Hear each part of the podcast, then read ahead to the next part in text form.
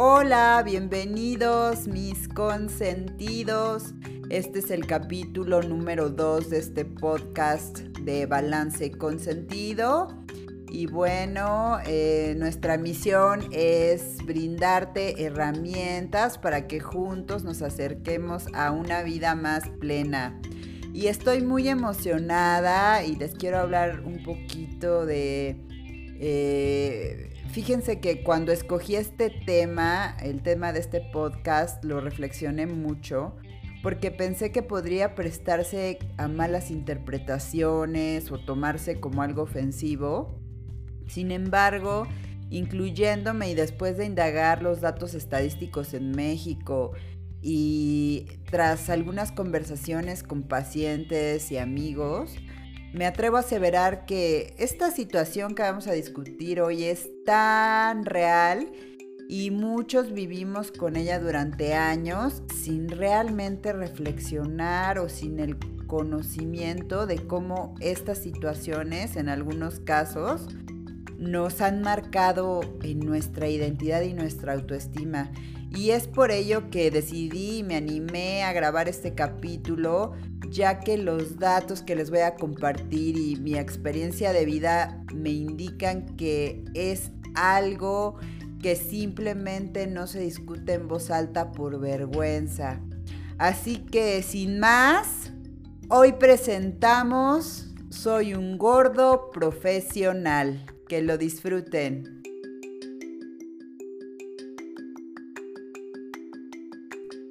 ¿Te ha pasado que alguna vez en tu vida te has mirado al espejo y te has sentido súper inseguro con tu cuerpo?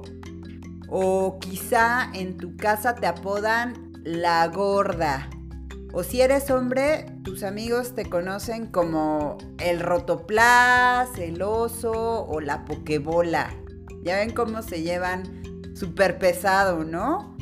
O a lo mejor Quizá todo mundo te dice que estás delgado, pero tú por dentro estás muy en desacuerdo y vives peleado, vives peleada con tu cuerpo. Todo esto a lo mejor te ha llevado a limitarte para realizar algunas actividades debido a esta incomodidad con tu cuerpo. Por ejemplo, eh, no usar ciertas prendas de ropa porque sientes que te marcan la lonja o se te ve brazo de tamalera, o se te ve la panza, o quizá algo mucho más relevante que es te has limitado de poder jugar con tus hijos porque te sientes incómodo y no quieres correr o no sientes que no puedes, ¿no?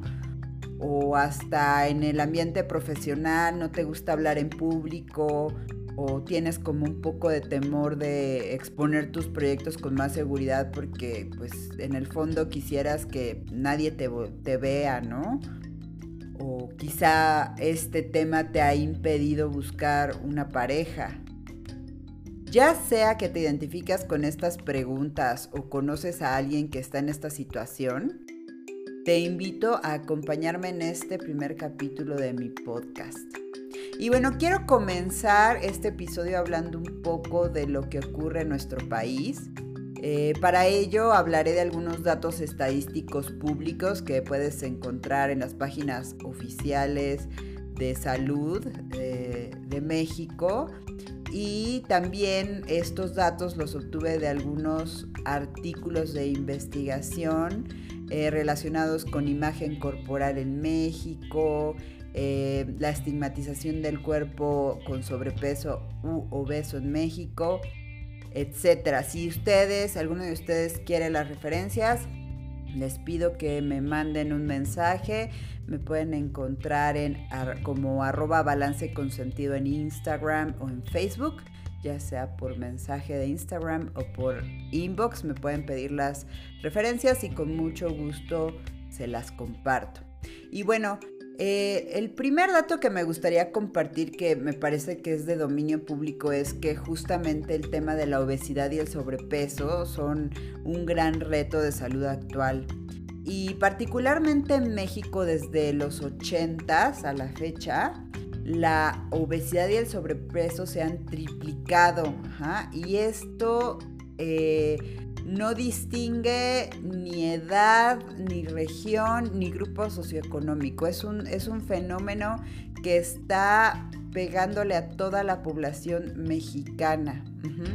Y esto lo que acarrea es que eh, en nuestro sistema de salud pública es un tema relevante debido a que eh, pues sus complicaciones o las complicaciones derivadas de sobrepeso y obesidad eh, consumen un porcentaje muy elevado del presupuesto de salud en México.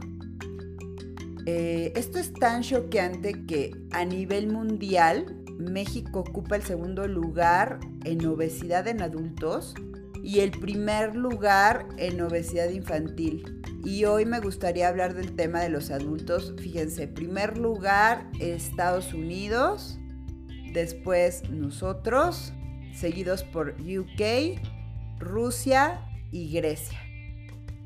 Y es por eso que se detectó desde los noventas este tema y se decidió comenzar a lanzar campañas de prevención para atacar el problema desde la juventud eh, por medio de la utilización de los medios de comunicación.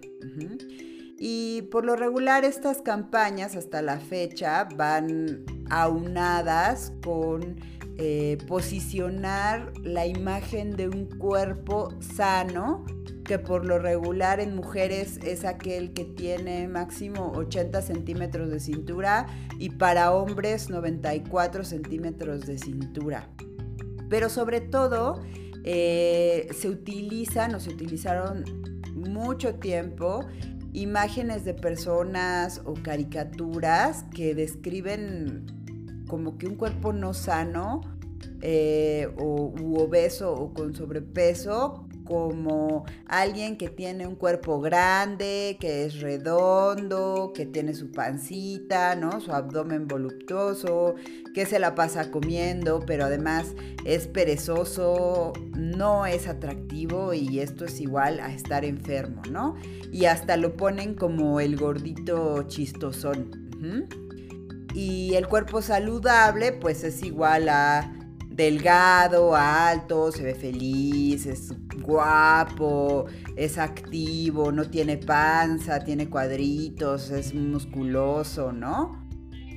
Y realmente en la actualidad, si lo miramos, el ideal corporal es caracterizado por justo un cuerpo esbelto, alargado, y esto es igual a triunfo, éxito, belleza y felicidad.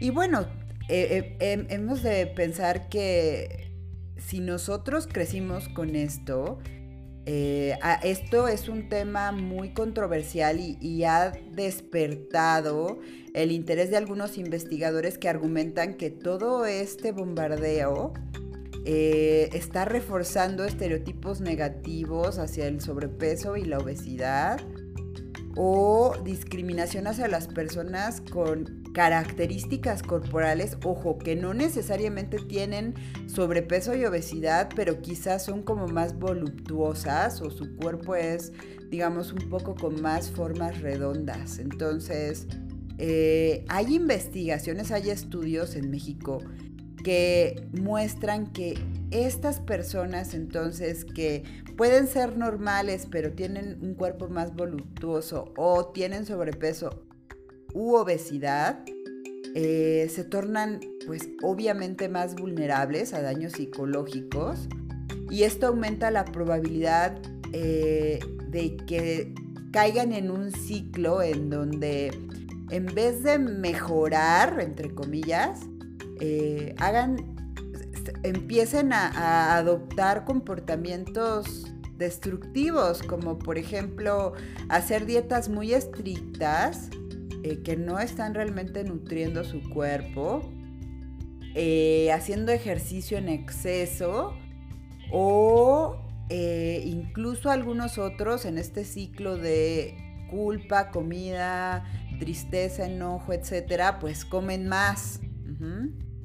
Y bueno, lamentablemente, aunque somos el segundo país a nivel mundial con más problemas derivados de estos temas, poco se ha estudiado en nuestro país, pero eh, sí existen investigaciones del efecto que tiene este bombardeo constante de la promoción de un cuerpo saludable igual a sin exceso de peso, musculoso, alargado. Entonces, y tan es así que en estos estudios se, menciona eh, investigaciones donde se le mostró tanto a mujeres como a hombres eh, fotos con imágenes de personas delgadas o musculosas igual a sanas.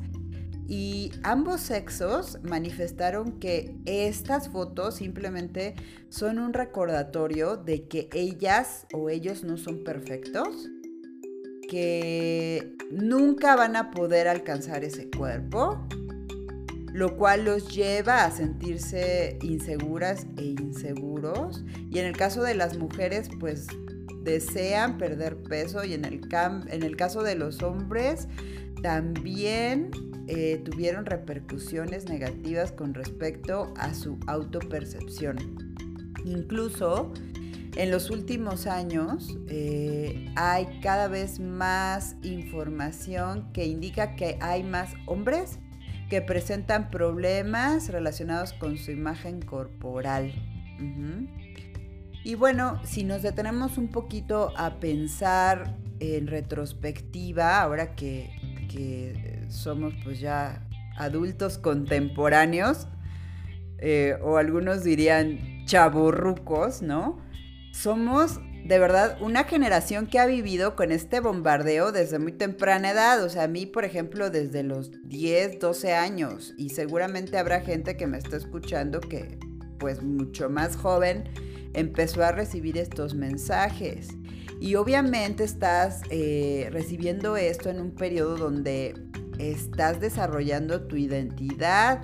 Y esto nos ha marcado y si por alguna razón te salías del estándar o osaste, eh, no sé, ser una mujer más alta o qué sé yo, o sea, salir como de este estándar del, cuerpo sano, entonces de manera, digamos, muy inconsciente, lo que has interiorizado es que, pues, esta imagen de ti del gordito no sano, ¿no? Perezoso. Ahora, ojo, esto no necesariamente pasa en el 100% de los casos, porque aquí la familia o el círculo cercano desempeña un papel muy importante en la percepción corporal, es decir, eh, depende mucho también de qué te hayan dicho en tu casa. Y algo que me pareció súper interesante y súper alarmante porque, a ver, también se ha hablado de que eh, en principio el tema de obesidad se achaca o sobrepeso se achaca en su total responsabilidad al individuo, pero es una combinación de muchos factores, también de la cultura en la que estamos inmersos. Y en México el tema de la comida es todo un tema, ¿no? Este, valga la redundancia, es decir, es nuestro momento de reunión, es la manera en que nuestra mamá nos nutre, nos demuestra amor, eh, hasta hay dichos, ¿no? Eh, barriga llena, corazón contento, en fin, entonces eh, estaba, al revisar los artículos me encontré una frase que me dejó fría y es que las madres, las mamás, mexicanas ocupan el primer lugar en ejercer presión sobre las mujeres para bajar de peso. Y bueno, en segundo lugar vienen las amigas. Y pues imagínense, la persona más importante de la cultura mexicana, sin, discriminar a nadie, es decir, tu madre es la que más presión ejerce sobre ti, la que te está diciendo que bajes, que es lonja, que la panza, que luego las amigas. Y lo que me dejó fría es que esta, estos casos eh, eh, de tanta insistencia eh, los datos arrojaron que se relacionan directamente con eh, el tema de la elección de pareja, porque hay como un mito de que eh, las flacas, porque así les decimos, ¿no? tienen mejor, mejores relaciones o mejores matrimonios o mejores oportunidades, ¿no? Entonces, bueno, pues la combinación de todo esto lo que genera es que desde muy temprana edad construyamos la imagen, integremos a nuestra identidad del yo soy el gordito o la gordita, ¿no? Y, y lo estoy diciendo bonito. Y pues esto provoca sin duda alteraciones en la vida familiar, escolar, social, y bueno, pues hay que recordar que una de las necesidades básicas del ser humano es sentirse seguros y al sentirnos totalmente expuestos y desprotegidos con, con, la gente más cercana, que es la que más nos presiona y más nos dice, pues se presentan estos sentimientos quizá de desesperación, de enojo, de reproche hacia ti mismo, de soy un cerdo, ¿por qué? ¿No? Y obviamente hacia los otros que en algún momento se dignaron a decir algún comentario o alguna crítica o alguna burla, ¿no? Y claro, esto, em, esto genera que las personas que ya integraron esto a su identidad, pues quieran defender su identidad porque está comprobado que somos el único ser vivo que defiende su identidad como parte de su supervivencia. Entonces, eh, pues ahí viene como este choque en donde odiamos nuestro cuerpo, estamos peleados, eh, pero al mismo tiempo ya es parte de nuestra identidad, entonces no queremos hacer dietas, no queremos hacer ejercicio. Eh, y lo que queremos son resultados ya, ahorita, ¿no? Porque yo ya probé de todo, y hice todas las dietas, pero ninguna me funciona, todo lo he abandonado porque nada me sirve. Entonces, claro, esto es otra vez un ciclo donde llegas a la desesperanza y dices, sí, claro, me lo merezco por cerdo, ¿no? O por gordo, o por gorda. Entonces, pareciera que lo que estoy diciendo es exagerado, pero de verdad, o sea, estos datos que yo encontré en estas investigaciones me suenan tan conocidas y puedo pensar en muchos ejemplos mientras les estoy compartiendo esta información. Y vienen a mi mente historias de mi propia vida, historias que me han contado otras personas, interacciones con familiares, escenas que yo he visto, ¿no?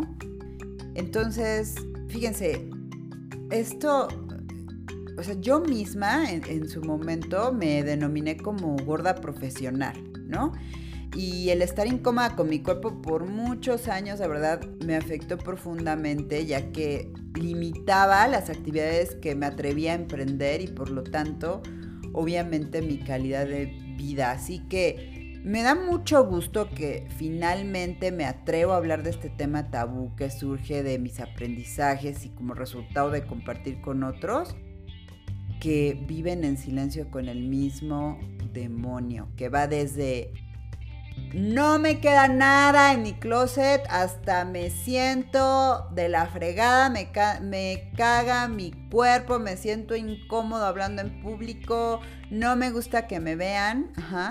Y recuerdo algunas ocasiones, por ejemplo, cuando yo era como más chavita, y ya no tan chavita, ella bastante grandecita, donde era verano y ya saben, hacía el calor africano y todo mundo con sus playeritas de tirantes, ¿no?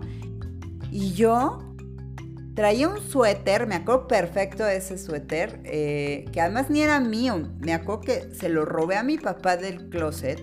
Era un suéter verde olivo, tejido súper grueso, y yo no me lo quería quitar porque eh, claro, era tamaño rotoplas, o sea, insisto, era de mi papá, ¿no? Y mi papá es un hombre grande, entonces eh, yo no me lo quería quitar porque no toleraba, de verdad, exponer ni un centímetro de piel. O sea, no, no quería que me vieran.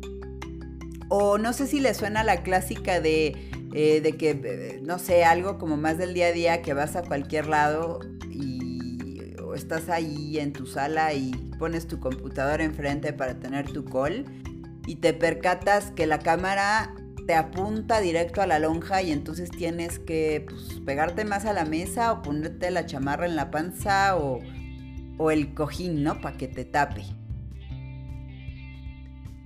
O, por ejemplo, cuando, cuando, no sé, y podíamos ir de vacaciones y, no sé, ibas a Cuernavaquita, había una alberquita, pero pues tú te tenías que esperar hasta que todo el mundo se fuera para salir de la alberca, ¿no? Porque así veías que todo el mundo estaba distraído y, uy, uy, corrías rápido y agarrabas tu toalla para taparte, ¿no?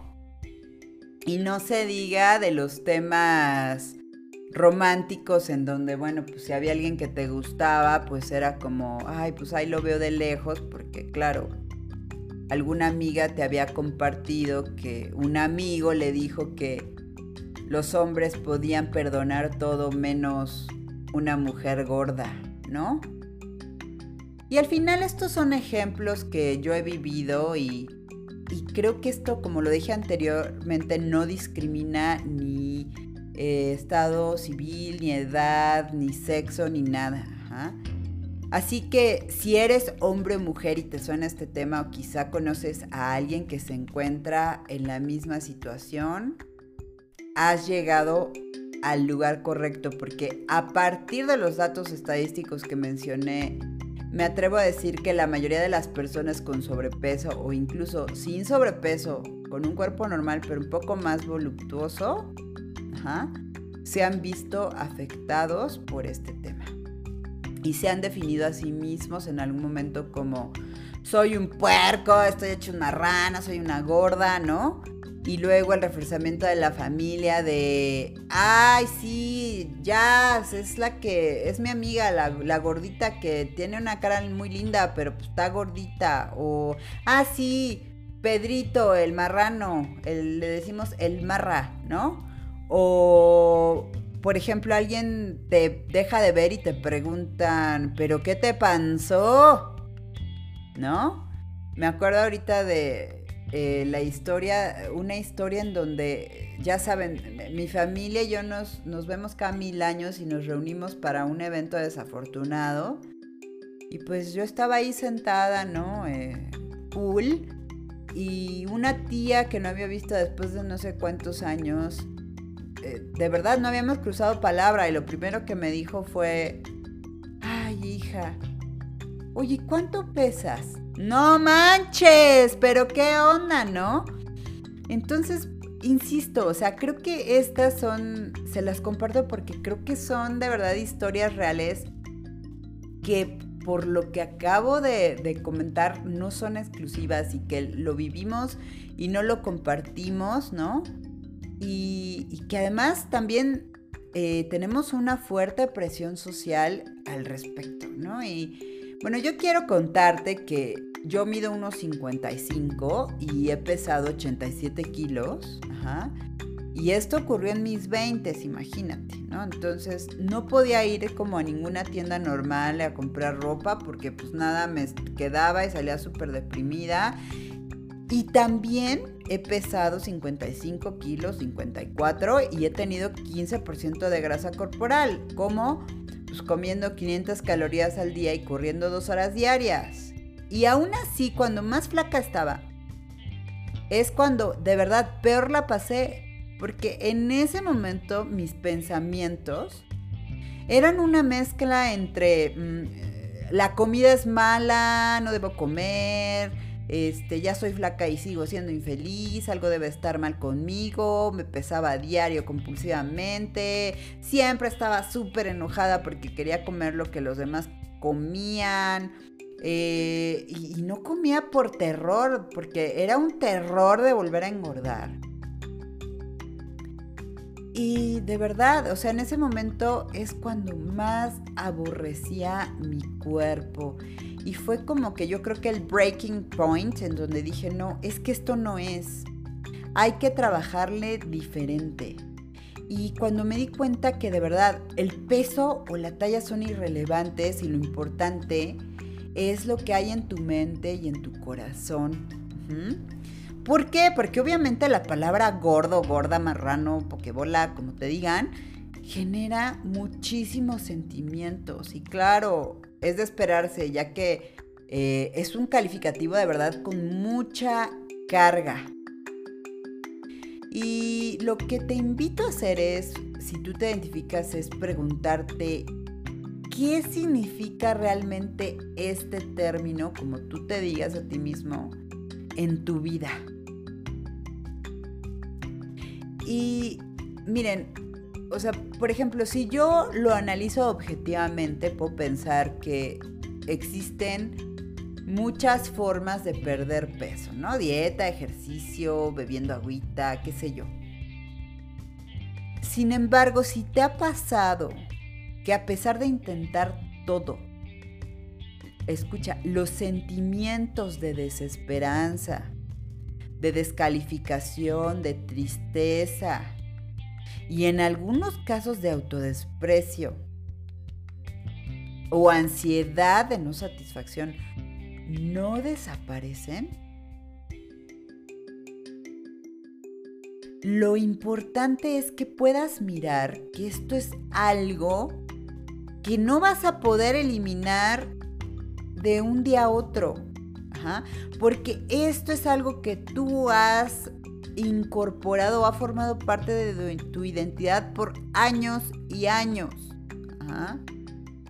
Y te puedo compartir que en mi camino de transformación dos temas de gran descubrimiento fueron, uno, eh, a ver, para realmente sentirte diferente debes de trabajar este tema de manera holística para reprogramar tu mente, tus emociones, tu cuerpo y, e incluso aquella parte que es aparentemente invisible e intangible para nosotros, que es el tema energético, que ya hablaremos de eso en otros capítulos. Y el segundo tema es echarte un paso para atrás y mirar con curiosidad qué es lo que está ocurriendo y pensar en la grasa y la gordura de una manera diferente. Es decir, ¿qué es lo que tu cuerpo está tratando de decirte? Y en este momento me gustaría enfocarme en la segunda, en el segundo tema y me gustaría también hacerte unas preguntas. ¿Qué pasaría si tú a partir de este momento eh, consideraras a la gordura o al sobrepeso como poder personal almacenado o como creatividad almacenada o simplemente te preguntas qué es lo que este sobrepeso intenta decirme. Y con eso, la siguiente pregunta que se me ocurre sería, a ver, ¿esto que me está pasando es realmente algo negativo? O quizá es un mensaje oculto que necesita salir y es algo en mi vida que yo necesito experimentar y que aún no lo he podido ver, no lo he podido identificar o no he querido. Y entonces, claro, esta situación de ser un puerco, un gordo, un lo que como te llames, comienza a sentirse pues muy diferente, o sea, porque te da de verdad esta oportunidad de dar un paso atrás y descubrir las respuestas a estas preguntas. ¿Qué rayos está sucediendo aquí? ¿Por qué o cuál es la razón por la que estoy experimentando estas crisis de peso en este momento o en mi vida? Nada es casualidad, Nada, en serio. Todo tiene un porqué, es un mensaje. El cuerpo es tan sabio. Fíjense, yo en los momentos en donde más he tenido sobrepeso o comienzo a acumular grasa, son, han sido momentos críticos en donde están ocurriendo cambios importantes en mi vida, ya sea profesional o personal. Quizá en tu caso, no lo sé, te estás dando cuenta que una relación de años no está funcionando. O que ahora el estar encerrado en cuarentena te revela que, ¿qué crees? No te gusta para nada la vida que has construido, ¿sí? O, o que quizá tienes un trabajo que odias y te hace súper infeliz. O simplemente tienes terror, terror de contagiarte, de, que te pase algo, de contagiar a tu familia, pero no lo puedes expresar, no puedes desahogarlo porque tú eres fuerte. Entonces eso no se puede expresar delante de, de tus seres queridos, ¿no? No sé qué estás pensando en este momento, pero creo que cualquiera de las situaciones que acabo de mencionar sí que asusta mirarlas de frente y, tomar el toro por los cuernos. ¿eh? En mi caso, descubrí que todo esto de verdad de comer en exceso, acumular grasa, era un reflejo de todos los proyectos que había pospuesto en mi vida por quedarme como en la zona conocida, por cumplir con lo que se supone que seguía de ir a la escuela, conseguir un trabajo, trabajar un montón, este, juntarse, casarse, ¿no? Y yo había puesto en pausa esos proyectos, esas vivencias que yo quería experimentar y seguía en el mismo lugar, quizá con la misma historia y con diferentes escenarios y personajes. Hasta que realmente me di cuenta que esta historia no me satisfacía en mi yo más profundo. Entonces, de verdad, o sea, te invito a reflexionar qué es lo que te está queriendo decir tu cuerpo, tus pensamientos, en qué se está enfocando tu mente y tu energía, cuál es la fuente de este mensaje que se manifiesta en esta lucha continua contigo, con la comida, con tu cuerpo, con cómo te ves, etc.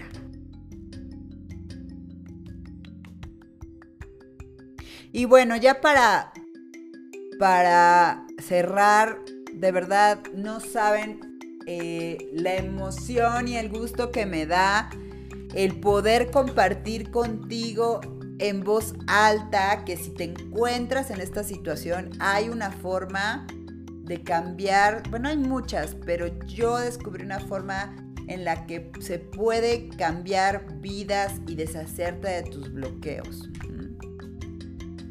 Y me queda claro, o sea, yo cuando, cuando estaba viendo esto, pues me preguntaba así de casi de, ¿por qué, Torito? ¿Por qué? ¿No? Pero Ahora, de verdad, me queda claro que todas las experiencias de mi vida, incluido el exceso de peso, ahora forman parte de una caja de herramientas que utilizo para entender lo que otros están viviendo y para compartir contigo y decirte, aquí hay alguien que puede acompañarte para que tú puedas liberar ese potencial, ese poder personal, esa creatividad que tienes almacenada. Y sobre todo, de verdad, terminar con la maldita pesadilla de no sentirse bien contigo, con tu cuerpo, con tu aspecto.